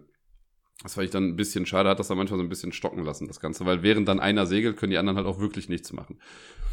Ähm, genau, und die Regeln waren nicht so hundertprozentig klar mit dem Segeln oder dem Rudern, weil nicht, also wir haben das anfangs so verstanden, dass man sich am Anfang entscheiden muss, ob man rudert oder segelt. Und wenn man rudert, dass man dann halt nur ein Feld nach vorne gehen kann. Ich habe dann erst später im Forum gelesen, nee, achso, man kann das auch aufteilen, man kann auch sagen, ich ruder erstmal zwei Felder, dann würfel ich und guck mal, was dann passiert und dann ruder ich danach nochmal. Geht also auch irgendwie alles. Äh, das war aber halt nicht so ganz klar in den Regeln. Das fand ich dann auch wieder ein bisschen schade. Ja, und ich meine, also später kam dann mit diesem Expeditionsding, kommen noch so Inseln mit hinzu, die man sich dann holen kann. Die geben einem dann nochmal Fähigkeiten. Ähm, und dann wird irgendwann diese Expeditionsleiste noch mal ein bisschen erweitert für das letzte Spiel. Da geht es dann darum, dass man zum Mond muss. Aber im Prinzip war es das. Also das, es kommen halt Kleinigkeiten mit hinzu. Und meine Schwester meinte schon so, ja, wenn man jemandem, der so gar nichts damit zu tun hat, jetzt das fertige Spiel zeigen würde, dann wirkt das vielleicht erstmal alles echt viel. Aber so, wenn man die Kampagne einmal durchgespielt hat, wenn man wirklich von, von sehr, sehr wenig bis zu moderat wenig äh, anfängt oder das so durchspielt, dann ist das halt so ein kleiner Lernfortschritt. Und wir haben das jetzt ja dann an drei Abenden durchgespielt. Und es war echt ganz gut. Was ein bisschen schade war, das war das, was ich eben meinte. Wir hatten dann im letzten Spiel hätte, also mein Schwager hat genug Geld gehabt oder war, es war klar, dass er beim nächsten Mal dann gewinnen wird und genug Geld hat, um sich das letzte Großprojekt irgendwie zu kaufen und dann durch ist. Äh, aber sowohl Gerda als auch ich, wir hätten beide nur noch eine bestimmte Zahl würfeln müssen, um zu gewinnen. Ne? Und dann hat man, wenn man die Juwelen hat, dann kann man auch nochmal neu würfeln. Ah, das ist dann natürlich so ein bisschen Nervenkitzel. Ne? Natürlich wäre das für mich dann total super gewesen, wenn ich dadurch gewonnen hätte, aber ich wüsste, dass mein Schwager sich dann zutiefst geärgert hätte, wenn das dadurch dann beendet worden wäre. Manchmal ist es halt dann wirklich das Würfelglück. Bei mir waren es sogar zwei Zahlen. Also ich hätte mit einem sechsseitigen Würfel, bei zwei Zahlen hätte ich gewonnen. Habe ich aber leider nicht. Das war ein bisschen schade. Aber naja. Äh, wie gesagt, mir hat's, mir hat's aber alles in allem Spaß gemacht. Ich weiß nicht, ob ich die Kampagne jetzt nochmal spielen würde. Äh, aber ich habe ja jetzt so das normale Machikoro. Ich habe ja auch so das normale Machikoro. Jetzt habe ich das Machikoro Legacy, was man noch weiterspielen kann. Ich guck mal, dass ich das jetzt beides irgendwie kombiniere in einer Box, damit ich halt ein bisschen Platz sparen kann. Theoretisch könnte man wahrscheinlich auch aus der großen Box die Sachen jetzt alle in so eine kleine Box reinpacken und das irgendwie versuchen komprimierter zu machen. Das Einzige, was ein bisschen schwieriger dabei ist, sind die äh, Städtetableaus. Da könnte man aber bestimmt auch irgendwie noch was drehen, glaube ich. Naja, aber das war die etwas ausführlichere Besprechung jetzt aber zu Machikoro Legacy, damit ihr so wisst, was da so alles mit drin ist. Es hat Spaß gemacht, die Ausstattung ist echt gut. Wie gesagt, ich hätte mir das mit dem Regelheft anders gewünscht und dass die Regeln an sich etwas klarer sind an manchen Sachen. Aber viel falsch machen kann man damit nicht. Und das ist ein schönes Familien-Legacy-Spiel. Ne, ich finde so die anderen Legacy-Spiele, die bisher so rausgekommen sind, also selbst was wie Charterstone oder Rise of Queensdale, sind schon sehr elaboriert und ein bisschen größer. Und bei Machikoro Legacy finde ich, das ist, also es könnten auch, ich weiß gar nicht, ich sehe, ich glaube, es steht 8 plus oder so drauf im Alter. Das finde ich auch total in Ordnung. Also da können auch gut und gerne schon Kiddies irgendwie mitspielen, weil das jetzt nicht so mega komplex ist. Ich hoffe, das ist okay für euch als kleine Nachbesprechung zu Machikoro Legacy. Wenn ihr noch Fragen dazu habt, dann fragt einfach. Ich beantworte die dann gerne auch nochmal oder wenn irgendwas nicht ganz so klar war. Ich habe da jetzt wirklich einfach nur mal so vom Stapel gelassen, an das ich mich noch so erinnern kann. Ähm, aber ja, ich habe ja gesagt, falsch machen kann man damit nichts. Es sei denn natürlich, man hasst Würfelglück, dann ist Machikoro generell einfach nichts für einen. Das soll es dann jetzt wirklich gewesen sein für heute. Ich sage nochmal auf Wiedersehen. Wir hören uns nächste Woche und bis denn.